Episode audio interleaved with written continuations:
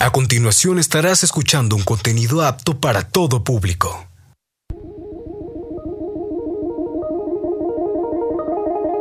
Tecnoverso. Un mundo lleno de datos, novedades, avances científicos, estadísticas, soluciones. Tecnoverso.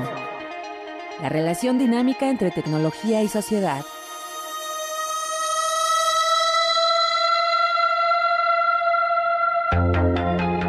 El espacio donde la tecnología y la investigación convergen para encontrar soluciones a las problemáticas sociales. Con el doctor Roberto Morales Estrella. Bienvenidos a nuestro Tecnoverso. Muy buenas tardes, estimados radioescuchas, nuevamente, pues dándoles la más cordial las bienvenidas. Gracias, muchas gracias por la generosidad de su tiempo. Búsquenos en todas las redes sociales como Tecnoverso y a partir de mañana, pues después de las 12 del día, ya estará este programa en Spotify. Y por favor, si gustan enviarnos un WhatsApp al 771-242-3983. Y bueno, pues hoy está con nosotros dos, eh, dos personalidades. Les damos la bienvenida a nuestra flamante nueva directora del Instituto de Ciencias Económicas Administrativas, la doctora Arlene Cerón. Bienvenida, Arlene. Hola, mucho este gusto. espacio. Gracias. Que vamos a platicar de cómo vemos a ICEA y hasta dónde lo queremos proyectar. Y Janet, eh, perdón, Herendira eh, Yaredni Mendoza. Ella, como saben ustedes, ya la conocen, ella es eh, investigadora y pues nos va a hablar también de asuntos económicos y también de un evento al cual ella va a asistir que como es como representante de aquí de nuestra universidad y que es algo importante, es un evento internacional. Y bueno, pues eh, sin más preámbulos, eh, quisiera, Arlene, darte la bienvenida, y, pero antes que nada felicitarte. Eh, eres la segunda mujer que es directora de este instituto, pues que tiene más de 5.000 alumnos, 5.400 y tantos alumnos, que es una matrícula pues muy nutrida, es, es es importante y sobre todo también, pues ya tú acostumbrada a, convivir y a dirigir eh, pues la gestión, por ejemplo, como estuviste como coordinadora de, de la, del área de mercadotecnia, que también es una de las más nutridas del, Instituto de Ciencias Económico-Administrativas. Pero vamos, ¿cómo te sientes tú en esta, eh, en esta nueva faceta, en esta nueva etapa de tu vida? Eh, muchas gracias por la invitación. Sí, efectivamente, eh, la trayectoria que hemos tenido, fuimos primero coordinadoras de, la licenciatura, después jefe de área. Y ahorita en esta nueva etapa de la gestión creo que me siento con una responsabilidad muy grande. Al, a los pasillos, ahora que ya estoy ahí en el instituto, pues el, el que muchas eh, alumnas y maestras se acerquen a decirme, eh, estamos orgullosas, estamos alegres porque una mujer ha llegado a, a ocupar la, la, dirección, creo que es una gran responsabilidad, sobre todo un reto, un reto personal, un reto profesional y un compromiso de género, porque eso es cierto, estamos en un, en un instituto donde el 60% de, de la población es mujer. Entonces representa una oportunidad de tener una visión distinta, de tener una visión eh, mm, integral que eso es lo que, lo que pretendemos, eh, generar no solamente esa unidad del instituto, trabajar eh, todos los días con los alumnos, con los docentes, con los administrativos, de tal forma que nos permita consolidar muchos proyectos que se han venido realizando y tener otra perspectiva, otra visión que nos lleve sin duda a, lograr esos puntos, a lograr esas metas que tenemos eh, planteadas por la universidad, pero igual planteadas por el instituto. Observar que necesitamos, eh, tenemos muchas fortalezas, muchas oportunidades y canalizarlas al logro de objetivos, pero sobre todo apropiarnos de las opiniones de nuestros eh, alumnos, que eso es lo, importante. Sí, el talento ahí está, sus maestros, en en tus investigadores, en los alumnos. Y qué bueno porque tú tienes una, un buen ranking de popularidad, no solo en tu área de mercadotecnia, eh, que yo creo que pues eh, las personas, los maestros y los alumnos te ven con muy buenos ojos y eso es una gran ventaja, es una fortaleza que tienes ahorita y yo creo que antes que disminuirla hay que incrementarla para que sea todo el instituto. Pero pues los desafíos son fuertes en una en un mundo tan complejo, en un mundo pues que tiende a, exigir más de las nuevas generaciones. Hoy exigen eh, una formación muy puntual en cuestión de competencias, en cuestión de valores, en cuestión de ética y en cuestión de manejo tecnológico. Comentábamos que pues eh, los alumnos aprenden las cuestiones tecnológicas fuera del aula, no en el aula. Eso quiere decir que es un reto incluir elementos tecnológicos en los contenidos programáticos. Y hay áreas de oportunidad. ¿Cuáles son esas fortalezas que tiene ISEA y cuáles son esas áreas de oportunidad o debilidades? Claro, las fortalezas es el capital humano. Sin duda me queda, tenemos grandes expertos que nos pueden ayudar a acrecentar. Creo que la gestión del talento humano, no solo de los docentes, de los propios alumnos, tenemos alumnos altamente capacitados que están dispuestos a dar ese conocimiento, simplemente es identificarlos e involucrarnos. Creo que esa parte, e, efectivamente, dado el caso que estamos en Mercadotecnia, en Mercadotecnia tenemos líderes identificados y los mismos alumnos pueden dar los cursos, no es necesario que paguemos ni que gestionemos externos, eh, entonces los podemos aprovechar. Yo creo que esa es la gran fortaleza del instituto. Tenemos instalaciones muy bonitas, instalaciones que nos permiten desarrollar de manera adecuada. Sin embargo, sí sabemos que hay oportunidades, que hay algunos puntos rojos, tal es eh, eh, el ambiente, ¿no? El ambiente que se genera a veces de que incluso no conocemos a muchas eh, personalidades que tenemos ahí y creo que esa parte está desaprovechada, ¿no? no tenemos la sinergia de decir, a ver, tenemos eh, este programa de radio, es el ejemplo, ¿por qué no venir y El observatorio tecnológico. El observatorio tecnológico, no lo conocen. Incluso no vamos muy lejos, la biblioteca no la conocen, ¿no? Entonces, esa parte, las instalaciones, eh, eh, hay que romper ese esquema de que los alumnos se involucren a conocer todos y, creo que la, parte o la oportunidad que tenemos es de generar canales de comunicación directos que nos permita que todos nuestros estudiantes se integren y fortalezcan eh, las actividades. Y algo que tenemos pendiente y que se los he dicho a los alumnos es las áreas deportivas, que trabajaremos, esa será una de las prioridades porque eso que hagan deportes, que hagan actividades culturales, deportivas fuera de las aulas de clase, creo que les fortalece la mente y el espíritu y con eso vamos a hacer un, equilibrio. Sí, yo creo que esto es algo importante, pero también hay áreas que, que demandan una atención. Por ejemplo, hay alumnos que han comentado que hace falta más psicólogos. Parece un modo de mentira, pero ahorita nuestros jóvenes están en una, en una, eh, en una crisis de ansiedad y de depresión. Y que, por ejemplo, pues sí tenemos allí un servicio médico que pues es, eh, son estudiantes, son que están haciendo, son médicos que terminado su carrera, pero no tienen equipo a veces no tienen el, los aparatos para la toma de, mm, presión y no hay medicamentos. Habrá que hacer campañas para que todos colaboremos con, con medicamentos y yo creo que es algo importante. Pero también, si bien es cierto, hace falta áreas de, esparcimiento, un gimnasio que tenga, que, sea sustentable financieramente, pero que incluso pues eh, se les dé una, una consideración a los alumnos de ISEA que se les cobre menos a ellos y están dispuestos los alumnos a pagar. Hace falta ese, ese, ese gimnasio, aparte de la cancha de fútbol, pero algo fundamental, Internet. Sí, creo que esa es una deuda que tenemos, pero no solamente a nivel de instituto, a nivel de universidades trabajarlo. ¿no? Nunca va a ser suficiente la red, somos demasiados.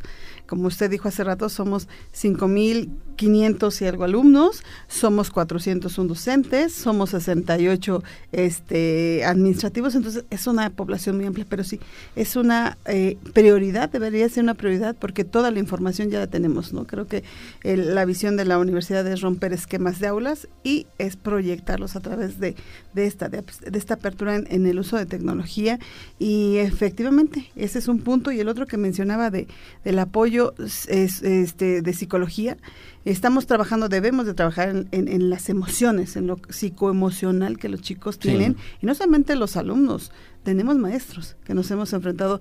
La pandemia nos dejó, mm, nos abrió y nos dijo, hay una necesidad Eh, todos vamos cuando nos duele la cabeza, cuando tenemos baja depresión, pero ¿qué pasa cuando nos duelen los sentimientos que no sabemos identificar? No, y otra, bueno, la, la, pandemia fue un parteaguas porque a todos nos obligó a usar más las redes. Eh, nadie sabía dar clases vía online y tuvimos que aprender maestros y alumnos. ¿eh? Y, ahorita, bueno, y es una necesidad porque eh, la hiperconectividad se ha impulsado y que ahorita lo que dice por ahí un, escritor que la, inteligencia artificial no va a sustituir a los, el trabajo, sino los que van a sustituir son los que saben manejar la inteligencia artificial, van a sustituir a los que no la saben manejar. Claro. Entonces, ¿cuál es la diferencia? El conocimiento. Necesitamos incluir, yo he pugnado en el área de economía, porque se incluye en, el rediseño de, la, carrera, se incluye la materia de literacidad, que es el desarrollo de las capacidades de la captación y el análisis del manejo de la información a través de herramientas tecnológicas, de conocer las, las, plataformas que hay y las fuentes de información. Yo siempre les digo a mis alumnos, hagamos una, eh, un, un, portafolio de evidencias, pero empecemos con las fuentes.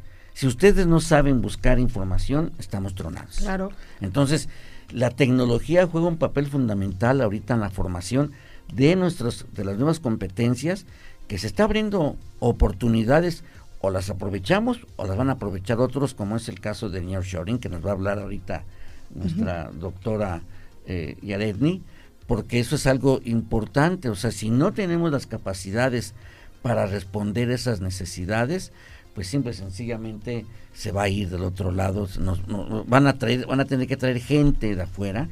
O sea, me acuerdo cuando anunciaron muy pomposamente que se iban a abrir cinco mil nuevas fuentes de empleo en, Guanajuato. Y es cierto, sí se abrieron, pero no para mexicanos. Porque eh, las empresas que ahí se asentaron desde entonces, que esto fue en el sexenio anterior, pues se trajeron a gente. Yo un día me hicieron el favor de invitarme a dar una conferencia y no había eh, lugar en los hoteles porque estaban ocupados por coreanos y por, y por japoneses. Tan es así que pusieron ya un, ahí hay un, consulado eh, coreano y un japonés. Entonces, eh, ¿cuáles son las oportunidades para nuestra gente si no tenemos los conocimientos que hacen falta para insertarnos en esa dinámica laboral? Ya está aquí Tesla, ya se viene, por ejemplo, lo referente al istmo, que van con los parques industriales que se vienen para allá y empresas que se van a venir para acá. Hidalgo va a tener mucho impulso con el, con el, con el aeropuerto y, yo creo que esto tenemos que aprovecharlo nosotros, ¿no? Estos son los desafíos, ¿consideras que pueden ser los desafíos para el Instituto de Ciencias Económico Administrativas? Sí, creo que nos marcan la pauta hacia dónde tenemos que ver pero sobre todo eh, eso es bien cierto, tenemos la, la, fortaleza de que todos los programas en este momento ya podemos ser rediseñados y, no solamente es en una asignatura, sino es involucrar en todos los términos y algo que quizás digan, ay, bueno, pero es que hasta el rediseño. Ahorita la parte es eh, incrementar o participar en certificaciones de tecnología, en certificaciones de idiomas y en certificaciones de metodología para los alumnos y los docentes. Y con esto nos va a permitir generar competencias, competencias e incluso hablar de las competencias blandas, ¿no? Nos encontramos alumnos que decimos, vete a hacer una entrevista y no pueden porque se bloquean, ¿por qué? Porque no tienen esa habilidad. Entonces creo que esos son los desafíos. Y acaba de mencionar algo muy bien cierto, es leer. Nuestros alumnos no leen. No leen. No leen. ¿Por qué? Porque ya papá Google ya lo tiene todo, ¿no? Ya se mete igual palabra. deja el Google. la inteligencia artificial. Ya, ahora ya, llegó el chat GPT. Sí, ya lo meten en una palabra y les da todo. Y creo que debemos de ser alumnos críticos que sean capaces de identificar las fuentes de información, canalizarlas y aprovechar la generación de conocimiento. Muy bien, nos vamos a ir a, nuestro primer eh, pausa y regresamos con más, sobre todo ahorita que nos platique Yaret. Regresamos en un momento.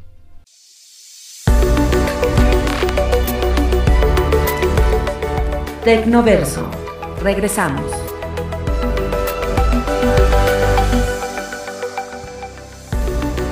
Ideas, soluciones, investigación y sociedad en Tecnoverso. Continuamos.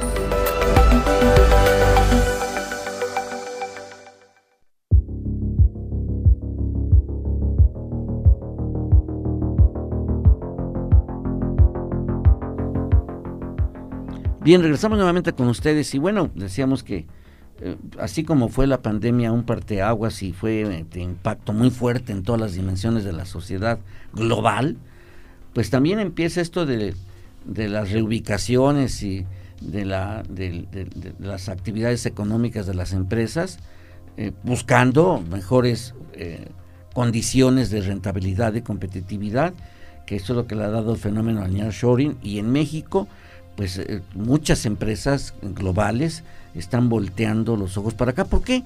Pues porque tenemos recursos eh, naturales, tenemos una posición geográfica eh, estratégica y tenemos muchos jóvenes que se están formando. ¿Qué opinas tú, Yaretni, de lo del nearshoring en, para nuestro país? Bueno, primero, muy buenas tardes a toda la comunidad Garza que el día de hoy nos está escuchando. Y bueno, el nearshoring es realmente una palabra que hemos empezado a escuchar muy poco, pero a final de cuentas, ¿qué significa o a dónde nos lleva? Cuando nosotros hablamos de un proceso internacional, en términos económicos, nosotros podemos pensar muchas veces en exportaciones importaciones, pero ahí no se limita el mercado. Nosotros también debemos de pensar un poco más allá, es decir, en términos, por ejemplo, de producción o en el intercambio de diversas actividades. Y es aquí donde justamente nosotros debemos de pensar dónde localizar una empresa de una forma óptima para obtener la mayor ganancia posible. Y bueno, no importa que nosotros la localicemos en un lugar estratégico, llámense eh, un país, eh, por ejemplo Francia, pero nosotros podemos tener proveedores o poder tener auxiliares de otros países, es decir, de Argentina, de Tokio, de Estados Unidos. Esta situación nos hace tener un apoyo de forma internacional, una colaboración. Históricamente eh, las economías fueron creando en un primer momento lo que llamaban economías de aglomeración, donde se localizaban un conjunto de empresas en el mismo territorio para apoyarse. Posteriormente esta situación ha ido evolucionando donde nosotros encontramos, por ejemplo, lo que son clusters o incluso lo que son los ecosistemas en términos económicos. Y más actualmente los hubs tecnológicos que ya existe esta colaboración de forma tecnológica. Pero el nearshoring prácticamente es esa colaboración que se da entre diferentes empresas de diferentes partes del mundo. Como bien lo decía doctor, justamente lo que se busca es ese beneficio y México tiene grandes oportunidades en torno a ello. Eh, del año anterior a este año nosotros observamos que esta situación ha tenido un incremento de más del 5% eh, y realmente es algo nuevo. ¿Qué quiere decir? Que cada día se le está dando más auge, más cabida a este tipo de procesos y de intercambios que nosotros tenemos. ¿Qué es lo que debemos de hacer? Invertir justamente en esta situación de los procesos tecnológicos, generar mayor mano de obra especializada, como bien lo decían, la educación es parte esencial y primordial, ya que nosotros necesitamos un capital humano preparado. Pero ¿qué, qué tipo de preparación? Bueno, en temas actuales, porque si bien somos parte de un mundo globalizado, realmente debemos de tener el conocimiento lo más actual posible. Sí, claro, y yo creo que aquí es donde entra, por ejemplo, la gestión. Esta es una gestión que, que, te corresponde, eh, directora Arlene, en el sentido de crear una cultura, más allá de los festivales y bailables, ¿no? Una cultura de, la, de, de reavivar la imaginación, la creatividad y la innovación, más allá de la frontera áulica. Y también esto implica una, una cultura, lo que le llaman, porque es lo que están pidiendo muchas organizaciones empresariales, muchas empresas, lo que se llama la alfabetización tecnológica. Los muchachos saben usar la tecnología, hoy desde bebés están viendo el, celular y bien que le manejan, y, y, pero no saben de dónde viene la tecnología y qué significa y cuál es el sentido ético. Por ejemplo, hoy el concepto que ya se ha acuñado que es el de ciberética, ¿no? Entonces, esto juega un papel importante porque no debemos dejar de crear esta cultura del pensamiento crítico analítico en los alumnos. La creatividad debe de tener un sentido crítico, como dice Carl Sagan, ¿no? La ciencia no es perfecta ni las matemáticas exactas. ¿Por qué? Porque se alimentan precisamente de las nuevas investigaciones y de los nuevos descubrimientos. Esta cultura de pensamiento crítico ¿Cómo es que la podemos impulsar? Porque digo, podemos porque formamos parte de ICEA y, somos corresponsables contigo en ello. Claro, creo que acabas de, atinar muy cierto que necesitamos romper las aulas Romper las aulas me refiero a ya no nada más quedarnos a impartir la clase y ya se acaban los 50 minutos. Debemos de, de poner el reto de hacer aulas en escenarios reales donde seamos capaces de proyectar, cuando seamos, nos rompamos el miedo de hacer propuestas, donde participemos más allá de ir a dar mi clase y me voy. Voy, tomo mi clase y me voy. No, no, genero nuevas ideas, nuevas estrategias, nuevas eh, tecnologías que me permitan tomar decisiones porque creo que los alumnos, si es bien cierto, todos ya nacen con el celular o, los aparatos electrónicos en las manos. Aquí el reto es que sepamos distinguir la información, canalizarla para que nos sirva para tomar las mejores decisiones y usarla de manera ética, porque efectivamente tenemos que enseñar esa parte, esa parte que a veces se nos olvida y que es para beneficio propio y nos olvidamos del beneficio social que tenemos que hacer. Entonces, creo que ese reto lo tenemos que hacer todos, tenemos que hacer una cultura del uso de información, una cultura del, de la apropiación del conocimiento, pero sobre todo una cultura del respeto y la responsabilidad con el manejo de las tecnologías. Sí, claro, y sobre todo que ahorita pues, nos enfrentamos a, a, un mundo, pues de, hablamos de 70 mil millones de gigabytes de información cada 10 minutos, es muchísima información, pero también es muchísima la información falsa y sesgada. Entonces, el alumno, por eso es importante el, el pensamiento crítico analítico, porque requiere objetivizar la información le llega toda la información y él tiene que aprender a discriminar, uh -huh. a discernir cuál es aquella información que tiene una objetividad. O sea, les digo a los alumnos que tienen que aprender a objetivizar la información y eso no lo pueden hacer si no tienen una mentalidad analítica. Y yo creo que esto es, ahorita por ejemplo, las certificaciones que se, están, que se han logrado para esa, que es algo muy interesante y es algo muy importante, debe ser un estímulo para los docentes y alumnos a, a, a, crear esa, esa infraestructura de pensamiento crítico. ¿Cómo lo ves como claro, desafío? Como desafío, creo que hoy, hoy lo planteamos con unos alumnos. Les preguntaba que si ellos saben cómo se logran las acreditaciones. Y su respuesta es, no, pues a nosotros nada más nos dicen que está, basta la acreditación. El desafío es la información. Claro. Bajar toda esa información. A ver, ¿qué te toca a ti alumno hacer? ¿Qué te toca a ti docente? ¿Qué te toca a ti administrativo? para que todos seamos, persigamos un mismo objetivo. O sea, la acreditación efectivamente nos da muchos puntos, nos da prestigio, pero nos da desafíos y nos permite que otros ojos nos miren y nos digan, ¿sabes qué? Estás muy bien aquí, pero te falta esto. ¿no?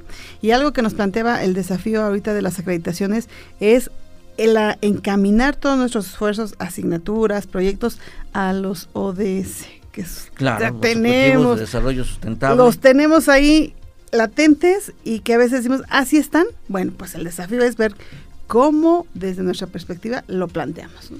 Esto es convertir el ICEA en un, en un, en un, en un, en un instituto sustentable. Sí. Y esa es la parte fundamental. Nos vamos a nuestra segunda pausa y regresamos con más de este interesante tema.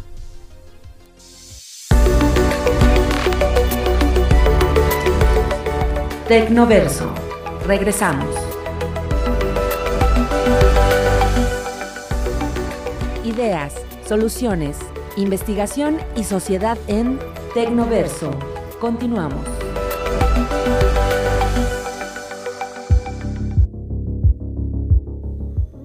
Bien, regresamos nuevamente y bueno, hablar de una cultura de, esta, de estas características de una manera integral implica la participación de todos, tanto docentes, alumnos, directivos, como incluso las personas de, de, apoyo, porque también juegan un papel importante. Todo aquello que esté dentro de la institución, como dicen en una empresa, todos tienen que generar valor.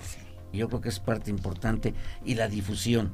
La que tiene menos población y tiene más personal de do, docentes e investigadores es economía. ¿Qué vamos a hacer con economía? Creo que lo que haremos con economía es canalizar esas investigaciones, porque no me queda duda de que tenemos un alto potencial ahí de conocimientos, pero necesitamos ver las tendencias, las tendencias que nuestro mundo nos exige y aperturar un poquito esa, esa mente de difusión. Efectivamente, a veces nos quedamos con la información y eso no es lo rico.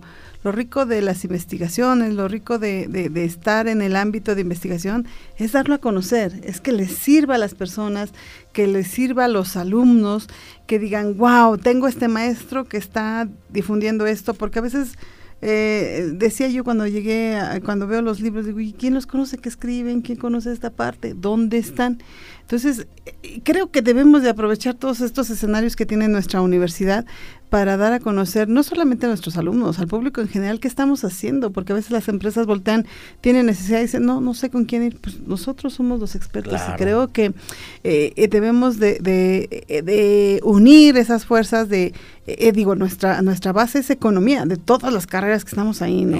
La economía es nuestra base y es la que nos va a permitir, a veces decimos, no son, no son este, unidades prioritarias o no es una disciplina prioritaria. Claro que somos prioritarios, somos los que generamos riqueza, somos los que generamos empleos, somos los que tenemos la visión para crecer nuestra economía. Entonces, creo que necesitamos abrir un poquito la mente, abrir nuestros espacios y hacer, hace un momento usted lo decía fuera del aire, los, las investigaciones transdisciplinares y multidisciplinares. Eso es lo que necesitamos hacer de tal forma que todos crezcamos y todos ayudemos a potencializar, pero siempre con miras al desarrollo, al desarrollo de alumnos, al desarrollo regional, al desarrollo nacional y, pues, ¿por qué no?, a, las redes internacionales que nos van a permitir tener una visualización y generar un conocimiento eh, eh, que, que rompa fronteras. Sí, claro, yo creo que esa es la parte fundamental. Y yo creo que como estrategia, a lo mejor opinión de tu parte, es la investigación transversal, tanto dentro de ICEA, o sea, las distintas áreas académicas que interactúan en los proyectos de investigación, pero también con otras áreas académicas de la universidad. Por ejemplo, los compañeros que desarrollan prototipos y que desarrollan formulaciones químicas no le ven salida al mercado. Si necesitamos que la universidad realice la transferencia tecnológica y de conocimientos a la sociedad, necesitamos que los resultados de investigación en las áreas económico-administrativas tengan una aplicación. Es decir, ya sea que resuelvan un problema social o bien que tengan una salida al mercado. Y no lo podemos hacer si no nos vinculamos con las áreas generadoras de prototipos para buscarles mercado.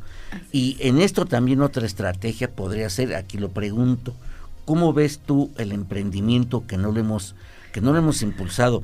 Y de hecho existen, pues todas las carreras tienen creatividad e innovación empresarial, que esa materia que a mí me tocó construir, pues eh, eh, eh, el propósito fundamental es crear el espíritu emprendedor en nuestros alumnos. ¿Qué vamos a hacer con el emprendimiento? Acaba de mencionar dos rubros que creo que tenemos que potencializar. La vinculación con los sectores no solamente el económico, el social, el productivo, eh, todo donde podamos estar insertos en, la proyección y la toma de decisiones. Y dos, ¿qué vamos a hacer con la creatividad e innovación? Que creo que tenemos que definir perfiles, perfiles porque efectivamente hasta este momento estamos generando muchas veces alumnos que salen a buscar trabajo y ya no debemos permitir eso, debemos ser generadores de trabajo. Claro. Y el emprendimiento no solamente es un semestre, no en séptimo que lo lleven, no en sexto, sino el emprendimiento inicia con la semilla desde el primer día. Tenemos proyectos integradores que se pueden ir acumulando afianzando todos esos conocimientos de tal forma que no ven, no digan, mira, yo ya creé, ya tengo mi empresa, este busco potencializar, busco este que me, eh, que me den financiamiento y hay muchos programas. Ahorita eh, vamos a iniciar eh, en una, en, especialmente en mercadotecnia con un proyecto que se llama Enactus, que son 50 empresas internacionales que entran a un concurso por una bolsa, el proyecto que es elegido lo financia todo alguna empresa internacional, le da fondo perdido y echa a andar tu negocio. Pero es invitar a nuestros alumnos para que se atrevan. Sí, no, y la parte importante, o sea, y hay que decirlo, yo se los he dicho, eh, el, realizar un proyecto de emprendimiento es un salto al vacío que requiere una constante creatividad y un espíritu de lucha enorme, ¿no? Ahí entran los valores precisamente a la fortaleza de espíritu, muerto pero no vencido. Pero la parte fundamental de ello, estos proyectos integradores, debe de ser que obedezcan a una demanda. Sí. Es decir, ¿quién es tu usuario? Yo les pregunto, ah, no tu proyecto emprendedor. ¿Y para quién va dirigido? ¿Quién te va a comprar la idea? Y se quedan callados. Yo tengo toda una metodología donde debemos de buscar la integración de los presidentes municipales, de los congresos, de los eh, eh, organismos empresariales, para que ellos nos digan qué quieren. ¿Sí? Y entonces sí, vincular la parte académica y de investigación a las necesidades que tiene la, nuestro entorno y así poderlo hacer y también vincularnos con las otras áreas que existen en nuestra, en nuestra universidad y esa es la parte importante, hacer del emprendimiento un atractivo. Tenemos que lograr que sea agradable y satisfactorio el proceso de formación académica para nuestros alumnos y no hay como decirle, oye, si haces esto puedes ganar dinero, ¿eh? si haces esto puedes tener una, un éxito, puedes tener un reconocimiento. Y yo creo que eso es la parte fundamental que nos puede llevar a una nueva dimensión de ello. Por ejemplo, eh, pues Yaredni tiene, ella se ha inclinado por la parte internacional, habla bien inglés y va a participar en un programa interesante que yo creo que ahorita que regresemos de esta pausa nos ayude. Pero bien, podemos adelantar. ¿De qué se trata este, este, este programa que tienes enfrente? Bueno, la idea de la educación en la actualidad es que sea completamente integral y uno de los pasos para que nosotros logremos esta formación integral es a través sobre todo de generar una educación universal. Si bien las universidades tienen ese nombre, también debemos de buscar este integramiento de la parte internacional. Entonces, nosotros, en mi caso, estoy generando proyectos al interior del aula donde generamos movilidad sin salir del aula. ¿Qué quiere decir? Recibimos al expertir de colegas de otras universidades del mundo y nosotros también damos clases a los otros alumnos de otras partes del mundo. ¿Con qué finalidad? Bueno, podemos ser expertos en la temática, pero tener un enfoque completamente diferente, otra perspectiva de otro país y cómo es que se aplica en otros entornos es fundamental, porque si bien lo decían, debemos de generar competencias o el alumno debe de ser analítico, crítico, reflexivo, yo creo que también debemos de incorporar que el alumno debe de incorporar la parte social, ciudadana en su formación y es ahí donde entra también esta parte integral, donde la parte multicultural y multidisciplinaria sean parte de ellas. En un minuto, dinos, ¿qué esperas de tu nueva directora de, eh, del Instituto de Económico Administrativa? sobre todo ser escuchados y recibir ese apoyo que tanto nos hace falta como profesores, el que nosotros podamos generar proyectos, pero que esos proyectos tengan ese respaldo justamente que nos hace falta. Al día de hoy, nosotros como profesores muchas ocasiones no nos atrevemos a dar ese primer paso para hacer algún proyecto justamente por ese, ese temor. Entonces también la invitación es para los, todos nuestros colegas profesores salir de esa zona de confort, acercarse para poder ser escuchados. Yo conozco a la doctora eh, Arlene y si algo tiene ella son dos características. Es una persona que está comprometida con el conocimiento y es una persona que escucha. Es una persona, si bien es cierto, de carácter, pero ese carácter es de lucha por mejorar todo. Ella ha mejorado, ella ve cómo puede impulsar cambios positivos. Y no lo digo con un afán panegírico, ¿no? sino es una descripción de lo que yo he, he vivido eh, mm, viéndola desde hace ya pues unos 20 años. he visto cómo ha evolucionado y yo creo que hoy eh, yo puedo decir también como profesor que contamos con una directora al tamaño del desafío de nuestra universidad. Yo creo que eso es algo importante que esperamos mucho, definitivamente, ¿no? Y esto es un compromiso, pues, para, para ti, estimada Ardet, y yo no sé cómo la veas en ese sentido. Claro, eh, agradezco mucho sus palabras, igual se, le estima. Eh, es un desafío, pero no es imposible. Y creo que con las personas adecuadas y con el equipo adecuado lo podemos lograr. Y, no me queda duda que en el instituto hay eh, maestros, investigadores que tienen alta capacidad y, y sobre todo invitar a los docentes, como lo dijo hace rato la maestra, que rompamos ese esquema y tengan la plena seguridad que las puertas están abiertas. Y yo siempre les, he dicho a muchas personas, en mí tendrán dos oídos, dos ojos y dos brazos para ayudar.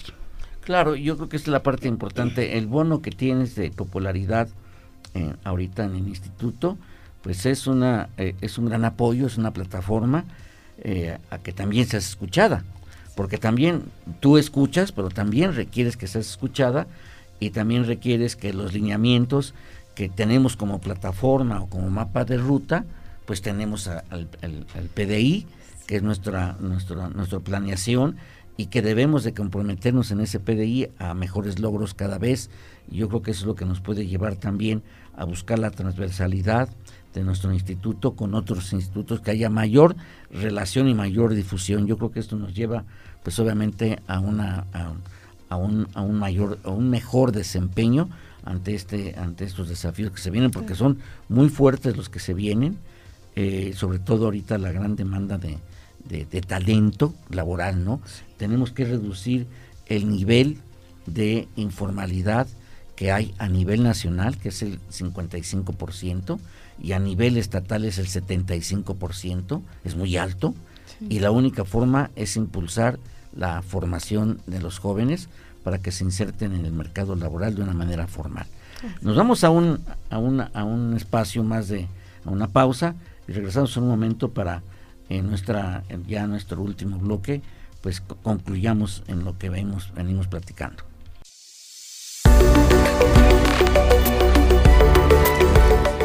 Tecnoverso.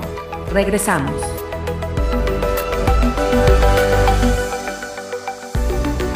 Ideas, soluciones, investigación y sociedad en Tecnoverso. Continuamos.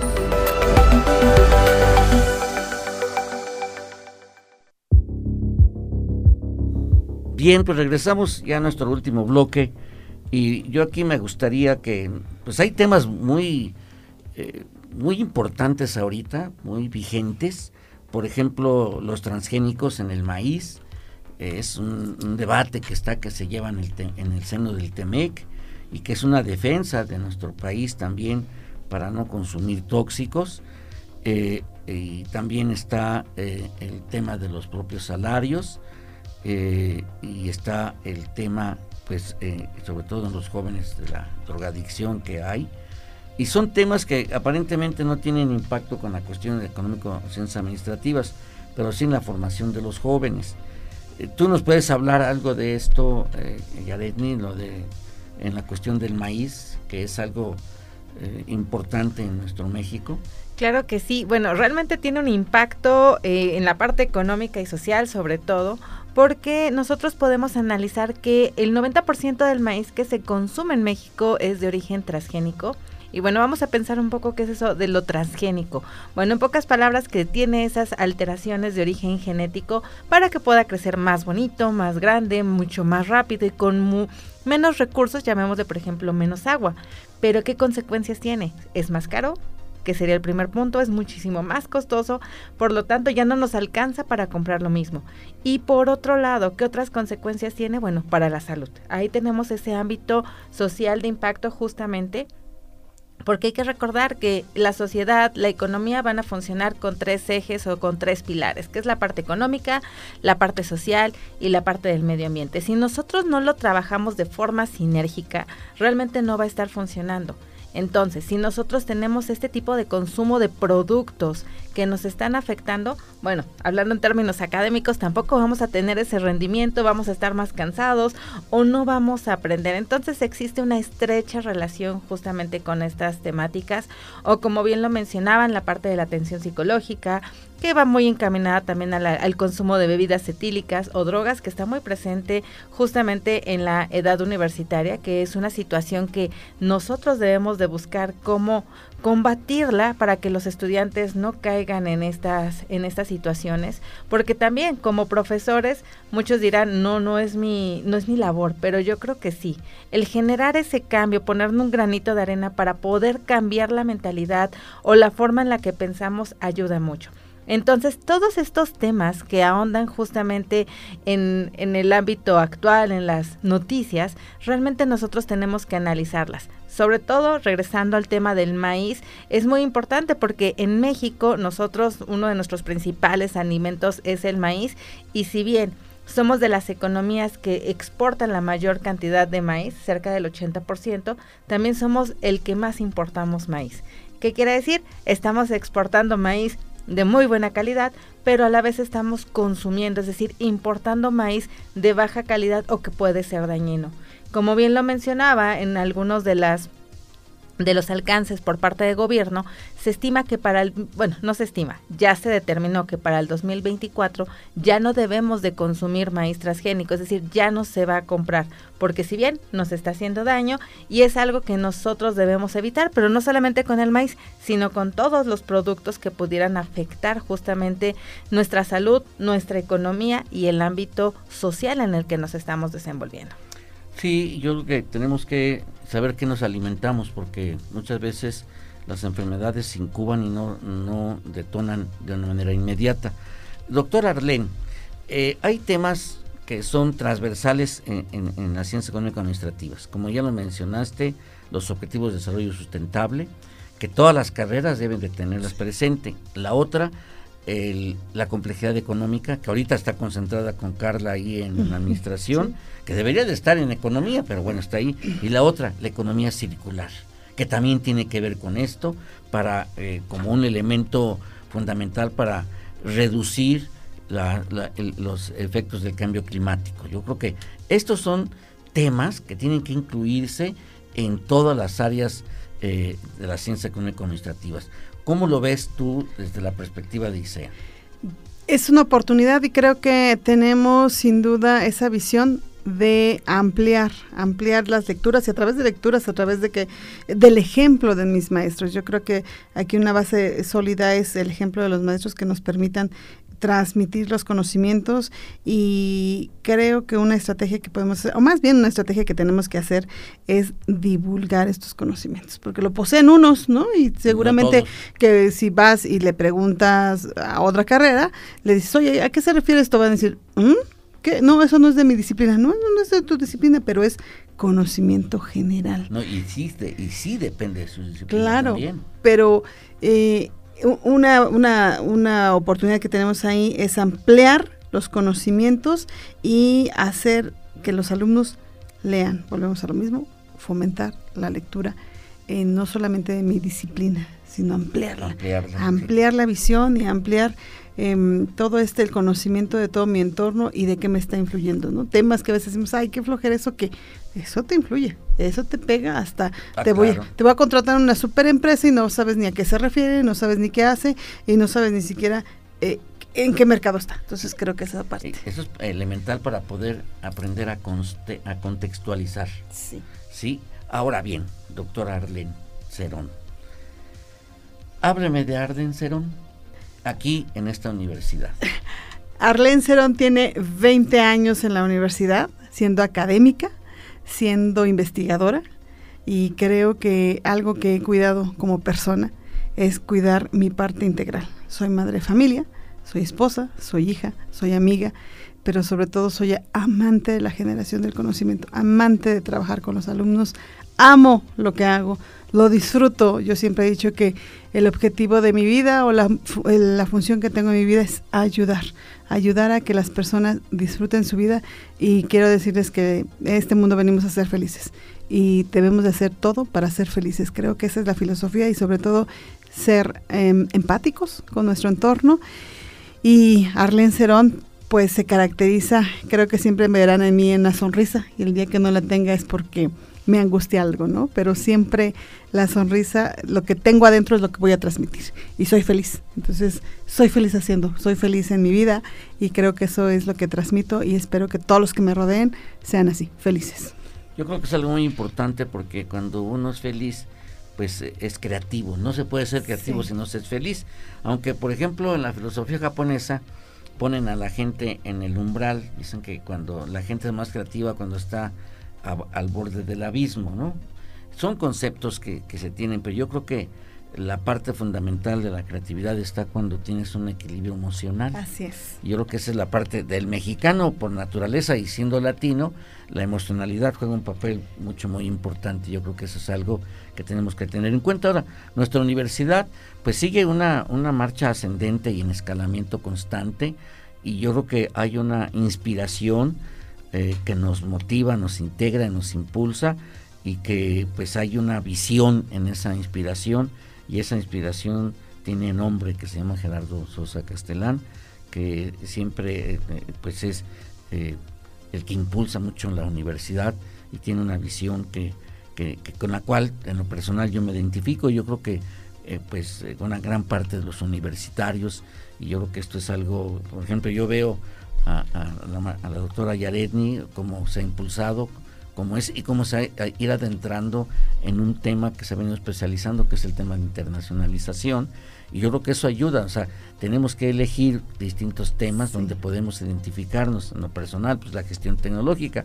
Y tú, por ejemplo, que tienes una visión más transversal en lo que es la mercadotecnia, pues también yo creo que eso nos lleva y nos, nos empata para poder luchar para que nuestra universidad escale mejores niveles de desempeño y que pues tenga un liderazgo como está previsto en la visión al, 2035, ¿no? ¿Cómo la ves en esa parte? Sí, yo creo que es una visión integral, vernos como una partecita de un engrane y todos tenemos que trabajar sobre los mismos objetivos. Y sin duda esta visión de internacionalización nos debe eh, permitir cumplir y trabajar todos los días para hacernos visibles y para lograr un posicionamiento humano, tecnológico y científico. Muy bien. Último mensaje, medio minuto. Un eh, mensaje para la comunidad universitaria y para la comunidad de ISEA que eh, seguramente está viendo. claro, pues solamente reiterarme sus órdenes y decirles que vamos por la unión del ISEA y la consecución de los objetivos institucionales, pero siempre bajo los valores que cada uno tenemos y que compartimos. Muy bien, bueno pues el tiempo se nos agota. Eh, doctora Yaretni Ah, no, es primero era, eh, Erendira y Aretni Mendoza. Muchas gracias por habernos acompañado y compartirnos sus experiencias. Y sobre todo, doctora Arlene Cerón, eh, flamante nueva directora del Instituto de Ciencias Económico-Administrativas. Este es su espacio de difusión de ICEA. Este es un, espacio donde siempre estaremos eh, abiertos para difundir los conocimientos en las ciencias económico-administrativas y aquí estamos para recibirle. Y bueno, también a Víctor Sony en los controles, a nuestra amiga productora Paola Juárez, a nuestro amigo Daniel Martínez, que él es colaborador del Observatorio Tecnológico, nos hace favor de transmitirlo ah, pues, eh, en tiempo real este, este espacio, este programa. Y claro, a todos y cada uno de ustedes, estimados escuchas, que nos ayudan y apoyan con la generosidad de su tiempo. Gracias, muchas gracias y cúbranse porque está haciendo mucho frío. Su amigo Roberto Morales Estrella les abraza con mucho cariño. Hasta la próxima. Gracias por escucharnos. Nos encontramos en una próxima emisión de Tecnoverso. Esta es una producción de Radio UAEH Pachuca para el Sistema Universitario de Medios Autónomos.